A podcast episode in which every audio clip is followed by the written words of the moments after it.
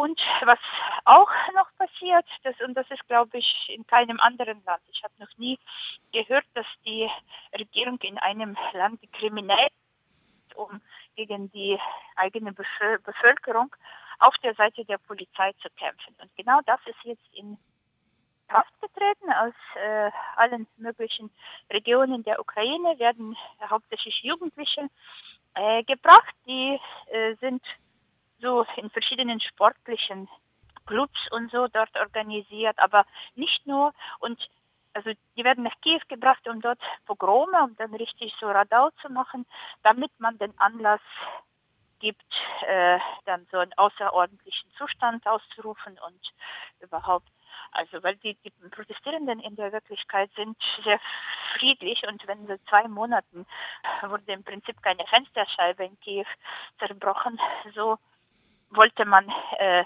eben also solche Massenprovokationen organisieren. Und was auch interessant ist, dass diese äh, Menschen, die eben dieses Radau machen sollen, diese Hooligans, die werden jetzt von den Tieren verfolgt und festgenommen und auf Maidan gebracht und dort vernommen sozusagen auf Videos, damit man Beweise hat. Und man hat wirklich schon Beweise genug, dass das alles richtig organisiert und von der Polizei eigentlich äh, organisiert und, und begleitet wird. Also das, dafür gibt es genug Beweise. Und auch interessanterweise diese Menschen, die werden nicht zusammengeschlagen oder nicht mehr als nötig. Da wird Gewalt äh, verwendet bei ihrer Festnahme, sondern sie werden wirklich friedlich da alle auf Maidan gebracht und dann eben offiziell der Polizei übergeben. Aber nachdem sie eben vernommen und alles fixiert. Mhm.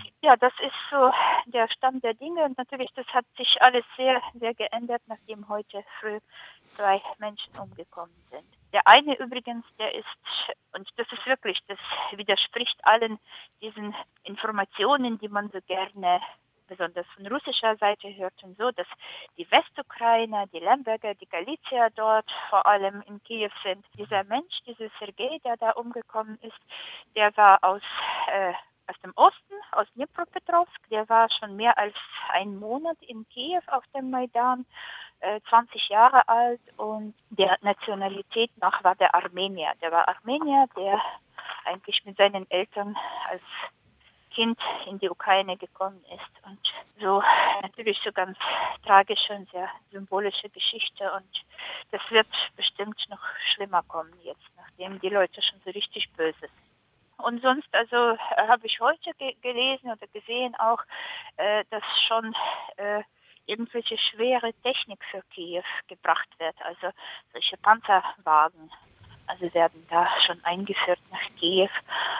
Äh, ja, wobei, ob das jetzt so klug ist, in die Stadt solche Technik zu bringen, weil hm. das ist ja, ist ja eigentlich nicht gegen den Kampf gegen friedliche Protestierende gedacht und ja, ja, aber das äh, zeugt schon davon, dass, dass dieser, dieses Regime, diese Regierung jetzt schon sehr, sehr, sehr viel Angst hat. Ja, vielleicht gar nicht so zu Unrecht. Wie ist denn die Lage in Lviv? Also in Lviv ist es so, dass äh, jeden Tag circa 1000 Menschen organisiert, vielleicht noch einige äh, eigene Faust, aber organisiert 1000 Menschen jeden Tag, so gestern, vorgestern, heute von Lviv nach Kiew fahren. Und hier vor Ort gibt es eine kleine, nicht unwichtige, aber nicht so gefährliche Aufgabe, da wo auch ich mich so ein bisschen beteilige und so. Das sind einige Militärtruppen von der äh, vom Innenministerium. Das heißt keine äh, keine richtige regelmäßige Armee, sondern im Prinzip im breiten Sinne des Wortes auch Polizisten.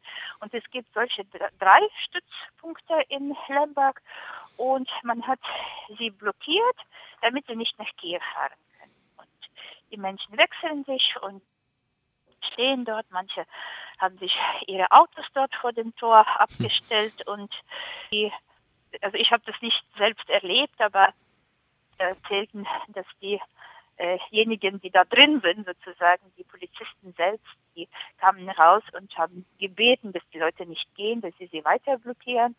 Sprich, sie haben überhaupt keine Lust, nach Kiew zu fahren und auf Seite der Regierung zu, zu kämpfen. Und sie haben sogar den Menschen Brennholz gegeben, damit noch Feuer machen können und sich aufwärmen und so. Das heißt, hier gibt es wirklich durchaus friedliches Blockieren.